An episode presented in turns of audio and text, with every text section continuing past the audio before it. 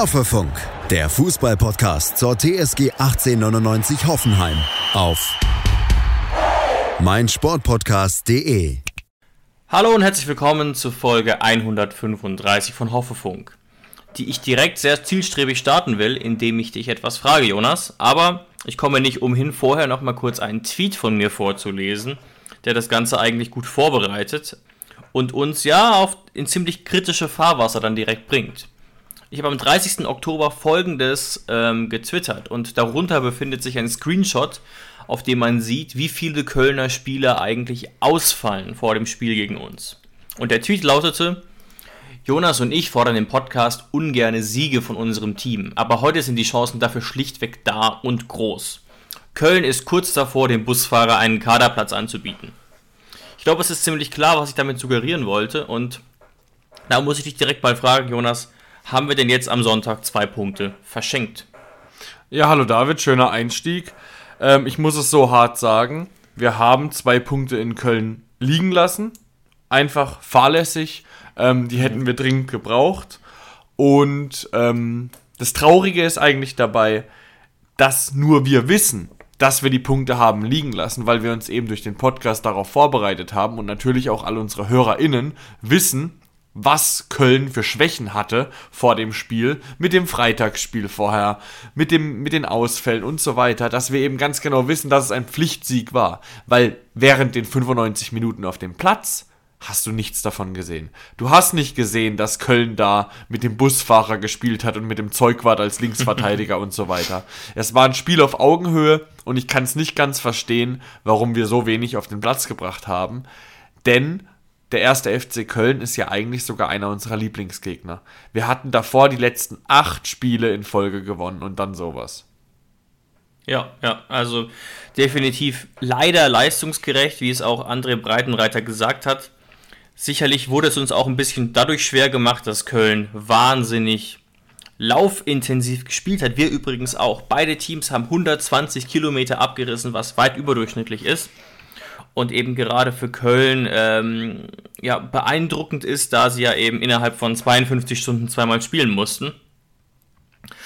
Ähm, aber du hast recht, wir hatten, ähm, wir haben zu wenig gezeigt und wir haben vor allem auch zu wenig Torchancen generiert. Ein Expected Goals Wert von deutlich unter 1 und ähm, ich muss nur sagen, Jonas, wie, wie, es sich ein bisschen angefühlt hat am Ende. Ne? Es hat sich mhm. ein bisschen angefühlt wie ein Spiel unter Hoeneß oder Schreuder, muss ich sagen, gegen einen Gegner, gegen den man eigentlich gewinnen muss mit den ganzen Ausfällen, wo man es aber dann nicht geschafft hat. Ähm, mit, mit Ballbesitz, Fußball die Räume zu kreieren, die Chancen zu kreieren und so weiter mhm. und sich dann eben mit einem 1-1 zufrieden geben musste. Fühlt es sich für dich ein bisschen ähnlich an oder nicht? Sagen wir es mal so, so weit würde ich jetzt nicht gehen wollen nach einem Spiel, aber ähm, es war kein typisches Breitenreiterspiel. Also die Mentalität von unseren Spielern war nicht so da. Es ist einfach sehr, sehr viel schlecht gelaufen. Ein Kevin Vogt hat sich zwei, dreimal austanzen lassen, wie es Kevin Vogt normalerweise in der ganzen Saison nicht passiert so oft. Hat Linden Meiner ihn da einfach stehen lassen. Ein, ein Ojan Kabak, der normalerweise extrem zweikampfstark ist, hat wieder ein gutes körperliches Spiel gemacht, aber dass er da so zweimal so dumm zu spät kommt, ähm, gerade auch bei der gelb-roten Karte, das passiert einem Ojan Kabak normalerweise nicht. Und auch die Offensivabteilung, in Rüther, nachdem er reinkam, so schlecht gespielt wie in der ganzen Saison noch nicht. Ein, ein Brun Larsen außer seinem Tor, gar nichts, Totalausfall. Also wir müssen gleich mal darüber reden, wieso wir überhaupt mit dieser Startaufstellung reingegangen sind, weil viele werden sich bestimmt schon kurz vor dem Anpfiff gewundert haben, dass da einige Namen fehlen. Aber erstmal eine andere These von mir, David. Mhm. Steffen Baumgart. Wir sind uns, glaube ich, einig, dass es deutlich kompetentere Fußballfachmänner in der Bundesliga gibt als Steffen Baumgart. Aber ich glaube, Steffen Baumgart, wenn er sich selbst beschreiben müsste, würde sich als Vollblut-Motivator beschreiben. Und ich sage dir, dieses Spiel unter den Voraussetzungen, dass die DFL, die böse, böse DFL ja vorher sogar noch Köln äh, nicht erlaubt hat, das Spiel, äh, das Spiel zu verlegen und dass jetzt die Kölner so ersatzgeschwächt sind und so weiter. Das ist perfektes Futter für die Ansprache von Steffen Baumgart. Und ich sag dir, Steffen Baumgart hat es geliebt, diese Ansprache vorzubereiten und Feuer in die Mannschaft zu kriegen und genau das hat er geschafft. Weil das war ein absolutes Mentalitätsspiel, das war perfekt für die Kölner, das war perfekt für eine Baumgart-Mannschaft und deswegen sind sie auch 120 Kilometer gelaufen. Ja, kann gut sein. Vielleicht hat er sie auch einfach so lange und laut angeschrien, bis sie einfach Angst vor ihm hatten. Nee, aber ich glaube, das ist auch das, was er ja die ganze Zeit ausstrahlt und da muss ich, auch, ich da, da, da, muss ich auch sagen, ich bin kein großer Freund von ihm, aber da muss ich auch sagen, Respekt. Da macht mhm. er seinen Job ja. gut. Er stellt sich wie ein wie ein Bärenpapa vor seine Mannschaft. Du musst auch mal schauen, bei jedem einzelnen Zweikampf, man hat es besonders gut im Fernsehen gesehen, wenn äh, Angelino beispielsweise am Ball war in der ersten Halbzeit. Baumgart rennt wie ein Tiger hoch und runter und würde am liebsten in jeden Zweikampf selbst gehen und schreit rum bei jedem Zweikampf. Also ich glaube schon, dass gerade bei so einer spielerisch limitierten Mannschaft wie Köln ist es ein extrem großer Faktor. Dass Steffen Baumgart kein Trainer ist für die ganz Großen in der Fußballwelt, das ist uns allen klar. Aber für so einen kleinen Fußballgiganten wie Köln, äh, wo es ja darum geht, sagen wir jetzt mal, die Liga zu halten oder einen Tabellenmittelfeldplatz zu bekommen, ähm, ist das wahrscheinlich einer der idealsten Trainer. Ja, ja, und er wird da ja auch heiß und innig geliebt, auch wenn die Saison ja jetzt nicht direkt überragend läuft bisher, muss man sagen. Und sind sie nicht auch ausgeschieden jetzt in der Conference League oder habe ich das falsch auf dem Schirm gerade? Ne, sind ausgeschieden. Haben 2 zu 2 gespielt gegen Nizza. Erstmal kein schlechtes Ergebnis. Nizza ist absolut, keine schlechte Mannschaft. Ähm, aber sie sind ausgeschieden. Mit 8 Punkten wurden nur Gruppendritter. Und unter der Conference League gibt, gibt es ja nichts mehr. Und deswegen sind sie jetzt europalos. Ja, also auch da gar keine katastrophale Performance insgesamt, aber wenn man auch manchmal dann sieht, wie man von, von Fans dann teilweise belächelt wurde, dass man gegen Gent oder wie auch immer nur unentschieden gespielt hat, dann hätte es Köln in der Gruppe durchaus auch packen können. Aber man sieht jetzt einfach, dass es für Mannschaften wie Köln, aber auch für uns extreme Doppelbelastung äh, eine Rolle spielt und das hat man den Kölnern schon auch ein bisschen angemerkt, abgesehen vom läuferischen. Äh, aber wir waren einfach, wir waren einfach nicht gut. Das muss man einfach ganz ehrlich sagen und haben einfach äh, ähm, ziemlich wenig Chancen kreiert, wie ich eben schon gesagt habe. Einen positiven Aspekt wollte ich an der Stelle noch anführen. Auch wenn es sich ein bisschen so angefühlt hat wie ein Spiel unter Hoeneß oder Schreuder, war eine Sache dann doch ganz anders. Und zwar die Statements der Spieler danach und die Statements von Breitenreiter danach, die sich insgesamt sehr unzufrieden geäußert haben, und zwar mit sich selbst. Mhm. Prömel sagte zum Beispiel, ein Punkt ist zu wenig für unsere Ambitionen oder wir waren zu schlampig, haben die Bälle zu leicht verloren. Mhm. JBL sagte, es wäre mehr möglich gewesen, man war zu langsam, man hätte äh, mit mehr Druck spielen müssen und so weiter. Also man gibt sich mit dem 1 zu 1 gegen Köln, die ja letzte Saison deutlich vor uns lagen, nicht einfach zufrieden und das kommt mir schon ähm, durchaus positiv vor. Ja, also damit hat Prömel ja eigentlich auch die offiziellen Ambitionen Europa ganz klar geäußert. Ja, ja. Ähm, ja, hundertprozentig. Was ja auch eigentlich jedem klar sein muss, weil einer Mannschaft, klar muss das Ziel einer Mannschaft wie der TSG sein, nach Europa zu kommen. Weil die ersten sieben Plätze, das sollte schon das Ziel sein. Ja, und Platz 7 anzuschreiben mit dem Kader ist schon realistisch. Gleichzeitig muss man natürlich sagen, dass wir jetzt gerade siebter sind, Jonas. Mhm und ja hinter uns noch Teams liegen wie Gladbach und Wolfsburg zum Beispiel. Womit ich nur sagen will, dass auch Platz 7 nicht unbedingt selbstverständlich sein muss. Gleichzeitig kann natürlich so eine Saison wie unter Höhnes sich nicht nochmal wiederholen. Ähm, im, im grauen, grauen Mittelfeld, wo man dann am Ende nochmal äh, auf Platz 9, glaube ich, abgestürzt ist. Ja und wirklich weit weg war äh, von Platz 7 am Ende. Ja, aber so eine Mannschaft wie Wolfsburg, da ist jetzt dann der Schrecken auch so langsam weg. Die sind jetzt, würde ich sagen, endgültig in der Mittelmäßigkeit angekommen. Und auch Gladbach ist so eine Mannschaft, die sind entweder, du guckst dir manchmal Gladbach-Spiele an und du denkst dir, oh mein Gott, spielen die einen geilen Fußball mit Hofmann, Turam, Player und so weiter. Und im nächsten Spiel kriegen sie halt wieder 3-0 auf die Mütze gegen einen mittelmäßigen Verein. Also das ist einfach äh, sehr, sehr schwankend bei denen. Und ich hoffe halt einfach, dass wir nicht so eine schwankende Mannschaft wären und dass wir einfach mal unsere Pflichtaufgabe erfüllen unter André Breitenreiter und Köln wegputzen. Jetzt ist natürlich die Frage, David, und das beschäftigt mich. André Breitenreiter wird sich ja mit seinem Staff vorher viele Gedanken gemacht haben, wie man gegen Köln aufläuft. Warum hat er die Aufstellung so gewählt, wie er sie gewählt hat? Warum war ein Jorginho Rütter auf der Bank? Warum war ein Brün Larsen in der Startaufstellung? Äh, warum wurde Kramaric nur eingewechselt? Warum ein Akpoguma statt einem Enzoki? Warum kein Kadajabek? Viele, viele Fragen. Versuch's mal ein bisschen einzuordnen. Ja, ja, sehr, sehr gute Frage. Ähm, also, das hat, glaube ich, tatsächlich erstmal viele erstaunt, dass die Aufstellung dann war, so wie sie eben letztlich war. Und ich glaube, der, der zentrale Punkt, auf den wir zuerst gucken müssen, ist tatsächlich der Sturm, in Anführungszeichen, der mit Baumi und Brun Larsen ja aus zwei nicht gelernten Stürmern bestand. Also die Aufstellung wirkte ein bisschen so, als würden wir jetzt gegen Bayern spielen und hätten einen ängstlichen Trainer, was ja bekanntlich gar nicht der Fall ist. Ähm, also Theorie 1, aber wir haben da keine gesicherten Infos, ist, dass André noch nicht bei 100% war. Alles andere fällt mir nur sehr schwer äh, ist nur sehr schwer vorstellbar, zumal er ja auch sehr früh dann reinkam und noch ähm, fast 40 Minuten auf dem Feld war. Mhm. Ähm, bei Rutter bin ich tatsächlich auch überrascht, das muss ich ganz ehrlich sagen. Ähm, aber er spielt jetzt auch, glaube ich, nicht das, was man vielleicht von ihm erwartet hat. Und ne, wir wissen alle, wie alt er ist. Und wir wissen, dass er früher explodiert ist, als wir das alle gedacht hätten. Ne?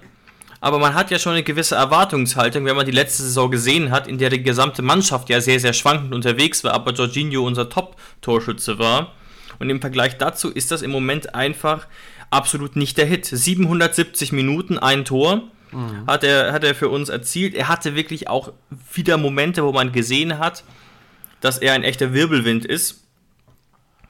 Aber einfach nur meine These, ich kann sie nicht belegen. Ähm, er wollte JBL für wahrscheinlich Trainingsleistungen, das ist ja immer das große Wort von André Breitenreiter, belohnen.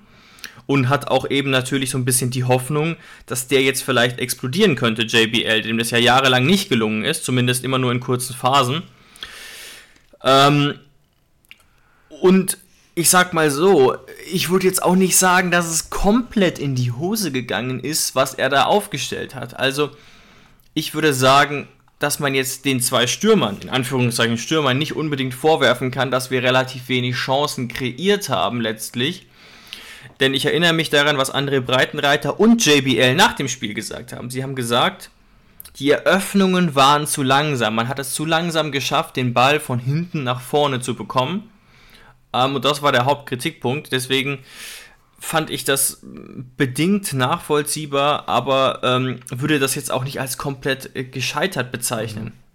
Was tatsächlich gescheitert ist, aber das konnte niemand riechen, und das ist zumindest meine These, war der Einsatz von Stanley Nsocki, der gespielt hat wie ein Zweitliga-Verteidiger. Es war eine Katastrophe gegen Linden Maynard Köln hat am Ende auch ausschließlich über unsere linke Seite angegriffen. Und ich musste auch ehrlich sagen, auch wenn man das vielleicht von mir erwartet, dass da die Hauptschuld natürlich nicht Angelino trifft, der ein mittelmäßiges Spiel gemacht hat, ähm, sondern die Hauptschuld trifft Stanley Nsocki. Und du hast recht, auch Vogt wurde zweimal kalt erwischt. Aber in den entscheidenden Momenten war es eben Nsocki, der sich, sorry für das Wort, der sich blamiert hat an dieser Stelle. Er hat sich blamiert. Mhm. Und das, achso, dazu kommt übrigens, ne? Sorry, ich habe äh, gestern nochmal die Zusammenfassung der Sportschau gesehen. Angelino, äh, Quatsch. Linden Meiner ist schwer angeschlagen in dieses Spiel gegangen und hatte, glaube ich, äh, ist sogar alles Mögliche getaped und Schmerzmittel und alles Mögliche. Also war nicht im Ansatz fit. Mhm. Ja, aber das ist, das ist eine, eine, eine Kopfsache, habe ich manchmal das Gefühl. Und ich glaube, ich, also, ich finde, in Socki ist einfach, auch wenn er ein gutes Spiel macht, ist noch in keinem einzigen Spiel der Anker gewesen, den man ja. erwartet, wenn man so viel Geld in die Hand nimmt. Hand nimmt. Schatz, ich bin neu verliebt. Was? Drüben. Das ist er. Aber das ist ein Auto. Ja, eben. Mit ihm habe ich alles richtig gemacht. Wunschauto einfach kaufen, verkaufen oder leasen. Bei Autoscout24. Alles richtig gemacht. Und wenn du nach 45 Minuten, also ich kenne die Situation ja auch selbst als Innenverteidiger, wenn du als Innenverteidiger spielst, wirst du zu 90% nicht ausgewechselt. Genauso ist es auch ärgerlich, als Innenverteidiger auf der Bank zu sitzen, wie ein Akpo. Da weißt du eigentlich, du kommst nicht rein. Da muss schon was Außergewöhnliches passieren. Und wenn du da nach 45 Minuten ausgewechselt wirst, ohne dass du dir dein Bein gebrochen hast, dann ist es die Höchststrafe. Es hätte nur noch schlimmer kommen können, wenn du in Socki nach 35 schon runternimmst. Aber ich glaube, den, das wollte er nicht machen, das wäre eine zu große Blamage gewesen. Aber ja, es war ein ganz klares Statement dafür. Socki hat Linden Meiner nicht im Griff. Ähm, und Socki, sein Spielaufbau, hat das Ganze auch verlangsamt, so wie es vielleicht JBL auch gesagt hat. Der Punkt ist aber der, ich finde auch, dass JBL, obwohl er ein Tor geschossen hat, seine Chance nicht genutzt hat. Ich finde, es war kein gutes Spiel von ihm. Er hat ein Tor geschossen, der Laufweg war schön, aber außer dieser Situation kam wirklich gar nichts mhm. von ihm. Und es kann doch nicht daran liegen, dass die Verteidigung von Köln zu gut war. Du erinnerst dich an die eine Situation vor dem Tor von JBL, als Baumgartner an Soldo vorbeiläuft. David, das hätte ich sein können. Baumgartner wäre nicht schneller an mir vorbeigekommen als an Soldo. Soldo hat gar nichts gemacht. Der, der ist ja rückwärts. Fast rückwärts. Ja, ja. ja. Da, da, ja, echt so. Das ist brutal. Ist das Jens Nowotny? Äh, so kam nee, es Jens Nowotny hätte den ähm, am 16., also dass es Freistoß gegeben hat, geisteskrank umgegrätscht und so geklärt. Der hat 15 Nationalspiele. Nichts gegen Jens. Ja. nee, ich sag ja, Jens Nowotny hätte das heute so verteidigt und der ist wahrscheinlich 50. Ach so, ja, da hast du. sehr gut, sehr gut. Ja. Aber das, das, macht ja alles eigentlich noch viel, viel schlimmer, dass du in so einer Situation siehst, dass wir extreme Geschwindigkeitsvorteile hatten und die überhaupt nicht nutzen konnten. Ein Pedersen als Linksverteidiger. Ich weiß, der ist ge kein gelernter Innenverteidiger, der ist gelernter Linksverteidiger. Aber der Typ ist 1,89 groß der bewegt sich wie ein Innenverteidiger und der war Linksverteidiger und wir kamen trotzdem überhaupt nicht gut an ihm vorbei. Also ich kann es einfach nicht verstehen, dass wir da aus unseren Chancen so wenig gemacht haben und nicht mal die Chancen, wo wir vom Tor standen, so oft standen wir gar nicht vom Tor, sondern wenn du eins gegen eins vor so jemandem wie Soldo stehst, dann ist das immer eine Chance, daran vorbeizugehen und das haben wir einfach nicht geschafft. Ja, interessanter Punkt. Ähm, ich hatte ein Gefühl, auch im Hinblick darauf, warum wir denn so wenig Torchancen kreiert haben, was übrigens auch JBL offensichtlich hatte. Also zu der Frage, warum haben wir so wenig Chancen kreiert und warum kamen wir so schlecht nach vorne, sagt JBL und würde auch ich sagen, dass es sicherlich ein Faktor war, dass Kevin Vogt nicht das allerbeste Spiel gemacht hat, aber auch, dass er nach 60 Minuten verletzt runter musste und das ja gerade die Phase war, in der die Kölner ja eigentlich auf dem Zahnfleisch hätten gehen mhm. müssen. Und das hat JBL tatsächlich genauso gesagt, dass diese Verletzung von Kevin Vogt äh, ihnen überhaupt nicht in die Karten gespielt hat. Ja, das spielt der TSG nie in die Karten. Kevin Vogt ist einer der drei wichtigsten Spieler. Das ist hundertprozentig so. Und das merkst du ja allein, wenn jeder Spieler hat mal einen schlechten Tag. Aber wenn Kevin Vogt einen schlechten Tag hat, dann fällt dir das extrem auf. Weil jemand, der so viel vom Spiel macht wie Kevin Vogt, wenn der einen mhm. schlechten Tag hat, fällt dir das mehr auf, als wenn Angelino einen schlechten Tag hat, weil dann ist die linke Seite vielleicht ein bisschen tot. Wenn Kevin Vogt einen schlechten Tag hat, dann ist alles tot. Dann kommen wir nicht nach vorne, dann stehen wir hinten nicht sicher. Kevin Vogt ist Dreh- und Angelpunkt unserer Offensive und unserer Defensive. Das ist einfach ein Fakt. Und deswegen ist es nicht gerade erfreulich, dass auf der Pressekonferenz gesagt wurde vor dem Spiel jetzt gegen Leipzig, wo eine Höchstgeschwindigkeitsmaschine auf uns zukommen wird, dass Kevin Vogt höchst fraglich ist. Also da äh, freue ich mich nicht wirklich drauf, da zu sehen, wer unsere Dreierkette bekleidet. Äh, von wem redest du gerade nur, nur zur Sicherheit? Von Kevin Vogt. Nee, von der Höchstgeschwindigkeitsmaschine. Leipzig. Ach so, insgesamt, weil ähm, wer ja dafür bekannt ist, Timo Werner wird ja ausfallen. Ja, aber Timo so Werner, der ist ja noch nicht so hundertprozentig angekommen. Das der stimmt, fällt, der stimmt. fällt aus, aber schnell ist er trotzdem. ein Kunku, Joboschlei, ja, okay. äh, André, äh, nicht André, ähm, David Raum natürlich, auch wenn David Raum, da können wir gleich mal das Spielchen machen, den Vergleich ziehen mit Angelino, äh, aber auch ein David Raum ist grundsätzlich schnell. Also Leipzig ist einfach eine sehr, sehr schnelle Mannschaft Sicherlich. auf jeder Position und äh, auch eine einfach sehr, sehr gute Mannschaft und dann wird es natürlich nicht gerade äh, nicht gerade einfacher, wenn Kevin Vogt ausfällt. Ja, äh, mit Blick auf die Uhr hätte ich eigentlich nur noch eine Frage an dich zum Köln-Spiel, weil es mich jetzt einfach äh, noch ein bisschen beschäftigt hat gestern und ja natürlich auch geärgert in gewisser Weise. Ganz kurz nochmal zum Gegentor. Ähm, als Kevin, äh, als, als Keins diesen, diesen frühen Treffer erzielt hat. Ich erkenne da schon zwei ziemlich klare Patzer und da würde mich jetzt zum Abschluss deine, deine Perspektive als Abwehrspieler nochmal kurz interessieren. Also aus meiner Sicht macht ein Socki das sehr naiv, steht auch ungeschickt, aber auch Grisha Prömel orientiert sich da wirklich, ja, ziemlich katastrophal und weiß überhaupt nicht, wo sein Gegenspieler steht. Klar, vielleicht auch nicht die ideale Zuordnung, aber das ist doch viel zu leicht, oder nicht? Das war eine Fehlerkette. Es kommt ein Abschlag.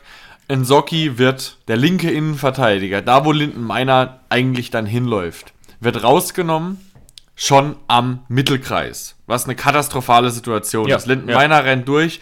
Kevin Vogt, derjenige, der, der normalerweise so einen Ball äh, für Keins klärt oder der bei Keins ist, wird rausgezogen und muss die Rolle von Nsocki übernehmen. Klar, er sieht jetzt auch nicht überragend aus und Kevin Vogt hat das auch schon geklärt, aber Linden Meiner war einfach gut drauf, Kevin Vogt nicht so mega, kommt halt eine Hereingabe. Kannst du manchmal auch nicht verteidigen. Was du aber verteidigen kannst, ist, dass, Kev äh, dass, dass, dass äh, Florian Kainz in der Mitte komplett frei steht. Und da hast du recht, da kannst du in der Wiederholung ganz genau sehen, Krischer Brömel interessiert es keine Sekunde, wer hinter ihm steht. Er dreht sich keine Sekunde um. Er orientiert sich nur auf den Ball und wer in seinem Rückraum läuft, interessiert ihn in dem Moment nicht. Ähm, und so ist es natürlich ein sehr, sehr einfaches Spiel gewesen für Keins. Ja, also das, ähm, ja, es ist ein Gegentor, das man so eigentlich nicht nochmal sehen will, zumal was uns ja wirklich auszeichnet, und das wird es hoffentlich, oder sollte es hoffentlich Leipzig etwas schwer machen, ist, dass wir defensiv in der Regel sehr, sehr stabil stehen. Wird natürlich fürs kommende Spiel ein großes, großes Problem. Bevor wir zu diesem Spiel kommen, Jonas, müssen wir eigentlich aber noch ganz kurz über eine Sache reden. Egal, ob wir das jetzt als wichtig oder unwichtig erachten oder ob es eine Ente ist oder nicht. Denn äh, Krisha Prömel war auf einmal sehr, sehr gesprächig bei Pressemikrofonen und hat selbst, wie man das so schön sagt, eine Info durchgesteckt. Er sagt, er stünde auf der Liste von Hansi Flick, was den erweiterten WM-Kader angeht. Erste Frage ganz kurz, hat dich das überrascht? Mich schon ein bisschen. Ein bisschen, aber ich muss dir auch ehrlich sagen, äh, der Kader, der vorläufige Kader, der ist ja so riesig. Da steht ja wirklich 48, jeder drauf. oder? 55 sogar? Auf jeden Fall. Irgendwas um die 50 rum, da, werden, da wird noch die Hälfte rausgestrichen. Ähm, und mich hat's sogar erst kurz gewundert, dass ich kurz dachte, Grisha Prömel stände nicht darauf. Und ein Rani Kedira und so weiter stehen drauf. Aber da steht ja wirklich jeder Vogel drauf. Äh, Bei, bei so vielen Leuten. Auch jetzt wieder die Diskussion, ob ein Mario Götze mit muss. Ey, lasst mich einfach in Ruhe mit dem Thema. Ohne Witz, nur weil Mario Götze jetzt zweimal gerade ausgelaufen ist bei Frankfurt. Äh, ja. Also die ganze Vielleicht hat Diskussion. Sandro Wagner nochmal Zeit, ja. Ja, die ganze Diskussion geht mir ein bisschen auf den Keks. Am Ende werden es eh wieder die 26 gleichen Verdächtigen sein, egal wer da im vorläufigen Kader steht. So ist es ja immer. Aber es freut mich natürlich auf jeden Fall für Grisha. Es ist eine, eine Wertschätzung. Er ist jetzt der Nationalmannschaft deutlich näher als vielleicht vorher. Ähm, Hansi Flick beobachtet ihn und deswegen ein schönes Zeichen. Aber dass er mit nach Katar geht, das glaube ich nicht. Das glaube ich auch nicht, ist auch einfach eine ungünstige Position. Und ja, du hast gerade selber gesagt, worauf ich auch hinaus wollte. Ich glaube, dass es fast schon eine Art Nichtmeldung ist, sozusagen, weil eben dieser Kader riesig ist. Und ich glaube, der rechtliche Hintergrund ist der, dass wenn jetzt jemand verletzungsbedingt ausfallen würde, sagen wir mal, Kimmich würde ausfallen, dann würde ja man ja gerne einen Sechser oder Achter nachnominieren. Und dann darf nur einer nachnominiert werden, der auf dieser Liste steht, auf dieser erweiterten Liste und jetzt nicht irgendjemand. Ähm, und ich glaube, das ist der Hintergrund, aber es ist sehr, sehr unwahrscheinlich, dass auf dieser Position eben ähm, er dann zum Zug käme. Das würde ich fast ausschließen. Tatsächlich wird es aber immer wahrscheinlicher ähm, für Olli Baumann, dass er als Nummer 3 dabei sein könnte, denn für Manuel Neuer sieht es bedingt gut aus. Der ja offenbar im Sommer sogar Hautkrebs hatte und das wohl gut überstanden hat, aber das hat, glaube ich, jetzt nichts mit seinem Ausfall zu tun. Ähm, aber er könnte durchaus dabei sein. Auch da kann man sich aber natürlich fragen, wäre das eine krasse Meldung, dass er als Nummer 3 dabei wäre? Ich bin mir da selber nicht ganz sicher. Für ihn wäre es eine krasse Meldung. Er wäre Ja, genau, das auf jeden Fall. Auf jeden Auch Fall. wenn wir das aus unserer Warte vielleicht nicht so wahrnehmen, weil wir keine Fußballprofis sind. Aber bei einer Fußball-Weltmeisterschaft dabei zu sein, das ist ja für die Spieler, das sind ja Menschen wie du und ich. Das ist ja nicht nur die 90 Minuten auf dem Platz, ob du jetzt da auf der Bank sitzt oder nicht, sondern das ist das Ganze drumherum. Du bist einfach Teil von einem sehr großen Erlebnis von einer Fußball-Weltmeisterschaft. Ähm, und das sagt ja jeder, unabhängig davon, ob du gespielt hast oder nicht. Das ist einfach ein ganz, ganz großes Ziel. Und deswegen wünsche ich es Olli Baumann, weil er es gerne hätte.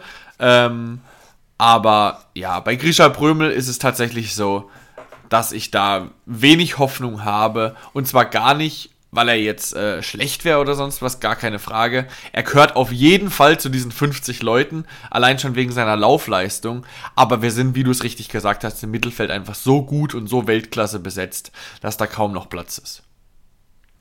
Ja, ja, sehe ich genauso. Es zeigt ihm halt indirekt an, dass er in den nächsten Jahren auf jeden Fall ein Thema wird oder werden könnte. Und ich glaube, das ist auch für niemanden jetzt eine, eine Überraschung, dass er vor allem in vier Jahren, denke ich, sehr, sehr gute Karten haben dürfte, ähm, dabei zu sein. Und damit, Jonas, letztes Thema für heute.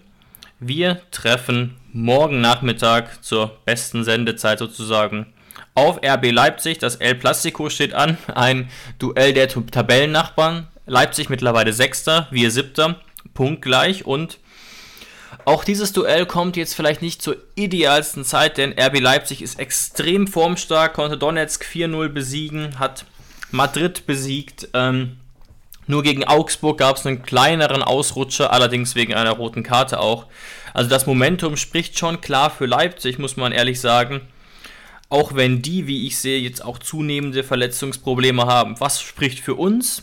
Vielleicht ganz, ganz kurz, dass wir defensiv wirklich auch im, im Liga-Vergleich wahnsinnig stabil sind und auch sonst, bisher zumindest, nicht diese krassen Schwankungen drin zu haben scheinen. Und zuletzt uns natürlich dieses offene Spiel durchaus liegen könnte. Mhm. Aber wenn man natürlich auf die äh, Abwehr guckt, dann wird einem schon so ein bisschen Angst und Bange, denn wie gesagt, Kabak fällt sicher aus, du hast es bereits erwähnt, und bei Vogt wird es sehr, sehr eng. Leipzig hat in den letzten sechs Spielen wettbewerbsübergreifend, egal ob Champions League, Bundesliga oder DFB-Pokal, 19 Tore erzielt. Das ist sehr, sehr stark.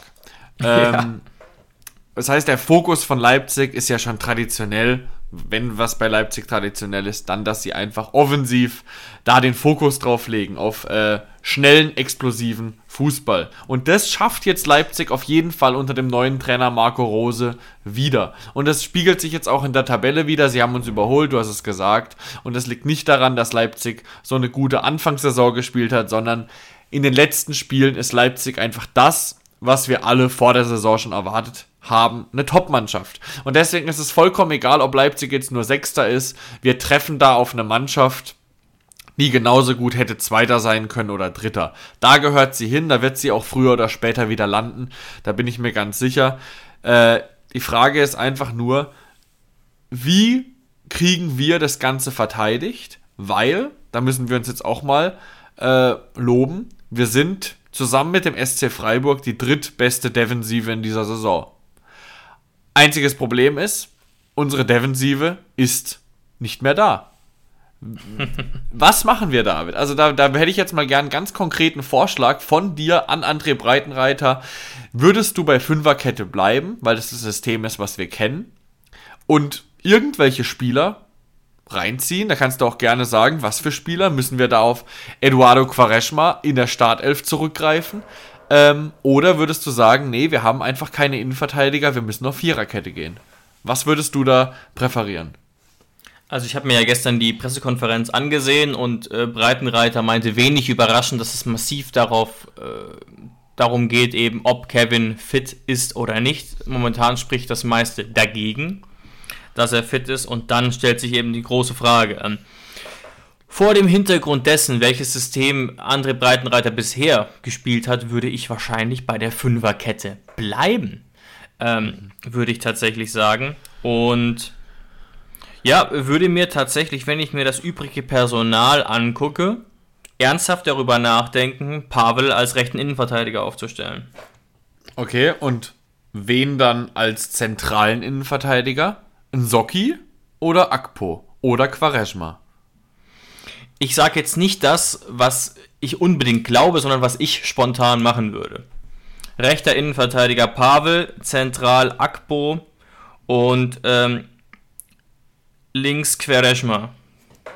Ich weiß, es ist, ein bisschen, ist, ist schon ähm, nicht das naheliegendste, das gebe ich durchaus zu, auch wenn Quereschma Sonderlob bekommen hat. Aber ich weiß nicht, ob es wirklich sinnvoll ist, in Soki nach einem so schlechten Spiel gegen so eine gute Mannschaft, die wirklich offensiv alles rasiert, jetzt hier so eine wichtige Rolle zu geben. Mhm. Ähm, aber wenn du mich jetzt fragen würdest, was macht André Breitenreiter, denke ich schon, dass ähm, denke ich schon, dass ein Socki spielen wird. Ich denke aber auch, dass Pavel wirklich gute Chancen hat. Und jetzt nicht vor dem Hintergrund, der braucht wieder Spielzeit. Das gar nicht, sondern dass der einfach diese Abgezocktheit hat, die den anderen vielleicht noch ein bisschen fehlt, ohne dass er jetzt eine riesige Rolle beim Spielaufbau spielen kann. Mhm. Was also ich, glaub, ich glaube, vor dem Hintergrund, was wir für Schwächen jetzt defensiv hatten, werden wir alles versuchen. Also wirklich die komplette Medi-Abteilung wird versuchen, Kevin Vogt fit zu kriegen. Ja. Er wird, er wird auch angeschlagen, wird er spielen. Wenn Kevin Vogt sich irgendwie auf zwei Beinen halten kann, egal ob getaped, egal ob fit gespritzt wie Linden Meiner, dann Ivo wird er 800, spielen. ja. Genau, dann wird er spielen. Dafür ist das Spiel gegen Leipzig einfach zu wichtig. Ähm, sollte Kevin Vogt jetzt nicht auf zwei Beinen stehen können, dann haben wir ein ziemlich großes Problem. Ich habe jetzt gerade sogar schon überlegt, weil einfach die zentrale Innenverteidigung, die ist so wichtig. Die ist so wichtig für alles. Ob wir einen Mittelfeldspieler haben, wie damals Grillo, der, das, auch gerade gedacht. der das machen kann. Und dann habe ich an Prömel gedacht, weil er halt noch eine relative Größe hat. Aber auch da sehe ich ehrlich gesagt schwarz, weil erstens mal ziehst du Prömel, den laufstärksten Spieler, dann aus dem Mittelfeld weg und Prömel hat meiner Meinung nach auch einen zu großen Offensivdrang, als dass er das äh, mit, mit all der Ruhe von Kevin Vogt oder mit all der Ruhe von Flo Grillitsch spielen könnte. Ähm, deswegen auch da sehe ich eigentlich nicht wirklich was. Der einzige, der es spielen könnte, vom Spielaufbau her, ist Sebastian Rudi. Aber Sebastian Rudi, dem fällt einfach nach hinten in der letzten Reihe das Tempo, die Zweikampfstärke da sehe ich auch schwarz. Das heißt, die einzige Möglichkeit ist wirklich, du sagst entweder Dreierkette mit Akpo in der Mitte, da bin ich deiner Meinung, würde ich auch Akpo in die Mitte setzen, oder du gehst eben wirklich auf Viererkette. Und ich glaube, wenn Kevin Vogt ausfällt, würde ich auf Viererkette gehen, mit Nsocki und Akpo in der Innenverteidigung. Doppelsechs vielleicht, oder? Ja, aber dann würde ich auf jeden Fall als Rechtsverteidiger in der Viererkette Pavel Kadajabek starten lassen. Und Sko von mir aus nach links. Ähm, ah, aber auch das wird André Breitenreiter nicht tun. Er wird Angelino gegen seinen Ex-Club nicht auf die Bank sitzen, setzen. Und Sko kannst du eigentlich auch nicht benchen. Also du siehst, es ist ein riesiges Problem, vor dem André Breitenreiter steht. Gegen eine Viererkette sprechen eben unsere aktuellen Außenverteidiger, die dafür absolut nicht gemacht sind. Pavel ist der einzige Außenverteidiger, der für eine Viererkette gemacht wäre. Das ist auch ein großes Problem, aber ja, also ich glaube jetzt auch nicht daran, aber wenn ich mal so über die einzelnen Qualitäten nachdenke, dann könnte in der Theorie, ne, ich denke auch zurück an Makoto Hasebe, in der Theorie ein Sebastian Rudi das schon versuchen. Aber da müsste wirklich schon Land unter sein. Äh, bei Prömel glaube ich auch, dass der noch zu wild ist, zu unbeherrscht und den müsste man wirklich mit einer Leine am Tor von Olli Baumann festbinden, dass er nicht ähm, mit nach vorne sprintet. Ja. Ähm.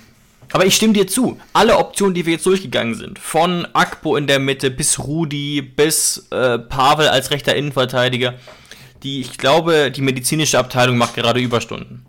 Ja, also die einzige Alternative oder die einzige Option, die mich hier gerade wirklich überzeugt hat, ist die, dass Kevin Vogt fit wird. Scheiße, ja. Ja. ja, weil, weil normalerweise sagst du, gut, Kevin Vogt fällt aus, dann geht natürlich Kabak in die Mitte. Aber dann holt der sich natürlich total dumm die, die gelb-rote Karte und fällt auch aus. Also es ist, es ist wirklich, wirklich ärgerlich. Und das auch noch gegen Leipzig. Ja. Aber David, mal ein anderes Thema. Glaubst du, dass JBL nach seinem Tor, muss man ja so festhalten, nach seinem Tor, der uns den Punkt gerettet hat, jetzt wieder in der Startaufstellung steht? Ich denke gerade über die Alternativen nach. Die Ähm, Alternative ist Rüther wieder rein, Kramaric wieder rein. Also er hat schon prominente äh, Konkurrenz. Ja, also sagen wir mal so, Kramaric muss beginnen, einfach auch, weil er jetzt nicht die beste Saison spielt, klar, aber weil er da sicherlich mehr kreieren kann als Baumi und, und JBL zuletzt. Also Kramer finde ich gesetzt und ich sage mal so, ich würde es durchaus verstehen, wenn JBL statt Rütter beginnt, weil die geben sich gerade beide nichts, die waren beide zuletzt äh, relativ äh, uneingebunden ins Spiel.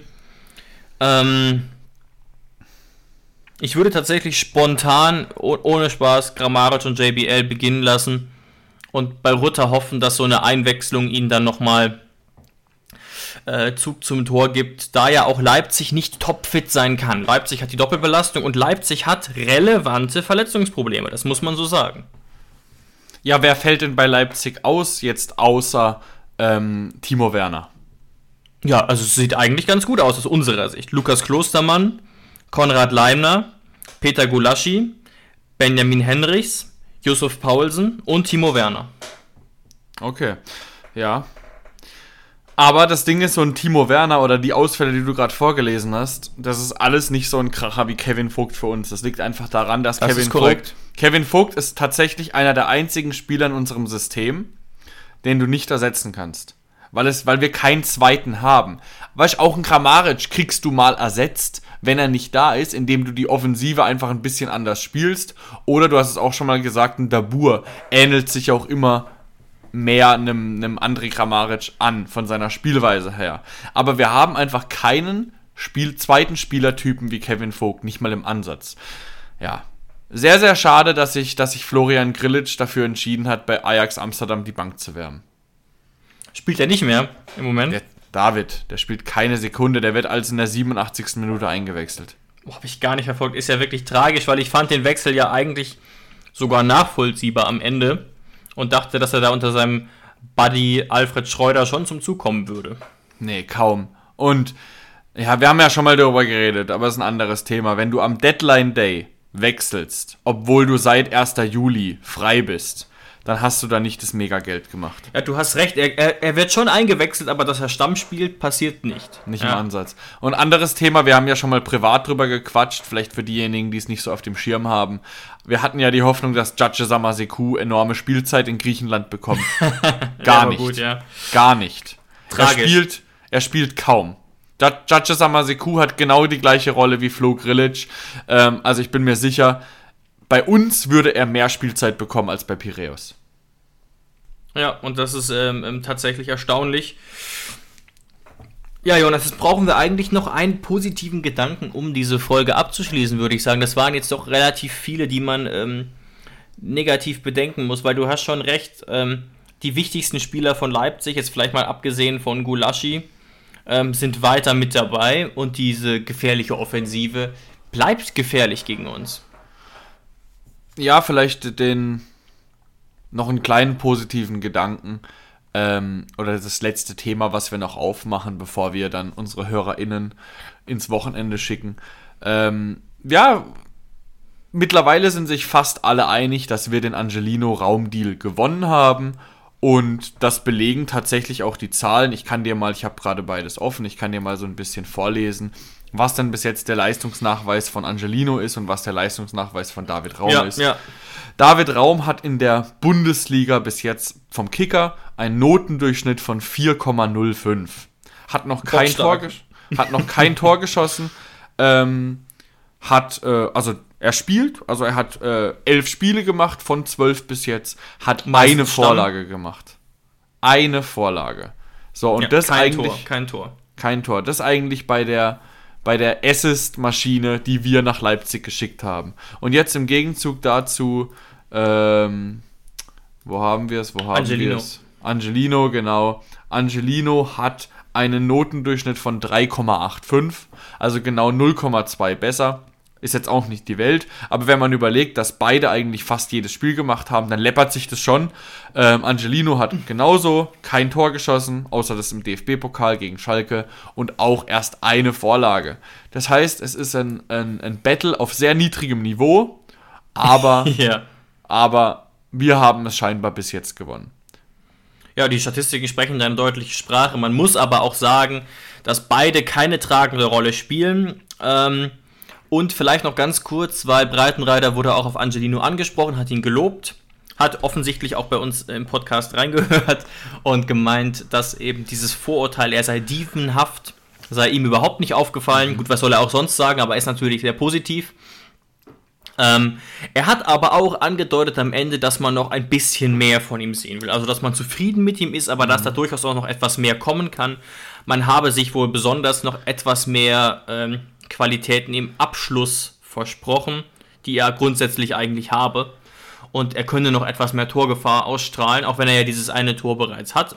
Aber du sagst es korrekt, beide Spieler auf eher niedrigem Niveau, aber ähm, wir haben den Deal bisher gewonnen und ich denke auch, wird ein bisschen nervig werden am Samstag. Da werden dann die äh, Reporter sehr viel über die beiden reden, weil ihnen wieder ums Verrecken nichts Besseres einfällt. Ja, David, und äh, mir ist gerade ein sehr lustiger Gedanke gekommen und damit will ich auch eine neue Rubrik aufmachen. Die These des Tages und meine These des Tages ist es, wir haben vielleicht den Raumdeal gewonnen, weil wir besser dastehen als Leipzig, weil wir halt auch noch Geld dafür bekommen haben. Aber meine These ist, die TSG Hoffenheim und RB Leipzig haben beide den Raum Angelino Deal verloren. Ich bin der Meinung, RB Leipzig wäre besser daran, wenn sie Angelino noch hätten. Und ich meine, die TSG wäre momentan besser dran, wenn sie David Raum noch hätten.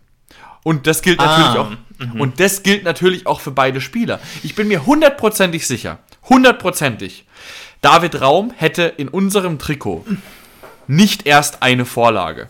Und ich bin mir auch sicher, dass Angelino im RB-Trikot nicht erst eine Vorlage hätte. Gehst du damit? Ja, ich denke schon. Und das ist ja vielleicht auch zum Abschluss ein guter Aufruf, mal an unsere Zuhörer uns bei Instagram zu schreiben, was ihr eigentlich davon haltet. Ob ihr auch sagt, dass beide den Deal eigentlich verloren haben und man eigentlich einfach hätte alles so lassen sollen, wie es am Anfang war. Also auf den ersten Blick kommt mir das logisch vor, aber vielleicht habt ihr dazu ja auch dezidierte Positionen. Ja, spannender Gedanke. Genau, aber dadurch, deswegen auch gar kein Vorwurf natürlich an unsere Abteilung, dadurch, dass wir keine andere Wahl hatten David Raum wollte uns ja unbedingt verlassen. Jo. Dadurch müssen wir natürlich als Gewinner feststehen. Ähm, aber grundsätzlich, ich glaube nicht, dass wir David Raum loswerden wollten. Gut. David, aber äh, anstrengende Folge. Wir mussten uns ja äh, sehr darauf vorbereiten, auf das schwierige Spiel morgen. Deswegen verschone ich dich auch und ich will gar keinen Tipp von dir, weil ich glaube, da müssten wir da müssten wir wirklich sehr, sehr optimistisch sein, um da jetzt vielleicht sogar äh, einen Sieg heraufzubeschwören. Ich bin einfach sehr gespannt, welches Gesicht die Mannschaft morgen zeigt. Ob sie das Gesicht zeigt, was wir eigentlich von André Breitenreiters Mannschaft kennen, oder das Köln-Gesicht, weil so viel sage ich, wenn wir morgen Mittag das Köln-Gesicht zeigen, kommen wir unter die Räder. Genau. Ich möchte ein mutiges Gesicht sehen und wenn dann das Timing passt und ein bisschen das Glück, dann kann das morgen auch gut laufen. Und darauf hoffe ich. Genau. Und damit verabschieden wir euch jetzt und wünschen euch viel, viel Spaß morgen bei der Bundesliga. Ciao, ciao, macht's gut. Ciao. Schatz, ich bin neu verliebt. Was? Drüben. Das ist er. Aber das ist ein Auto. Ja, eben. Mit ihm habe ich alles richtig gemacht. Wunschauto einfach kaufen, verkaufen oder leasen. Bei Autoscout24. Alles richtig gemacht.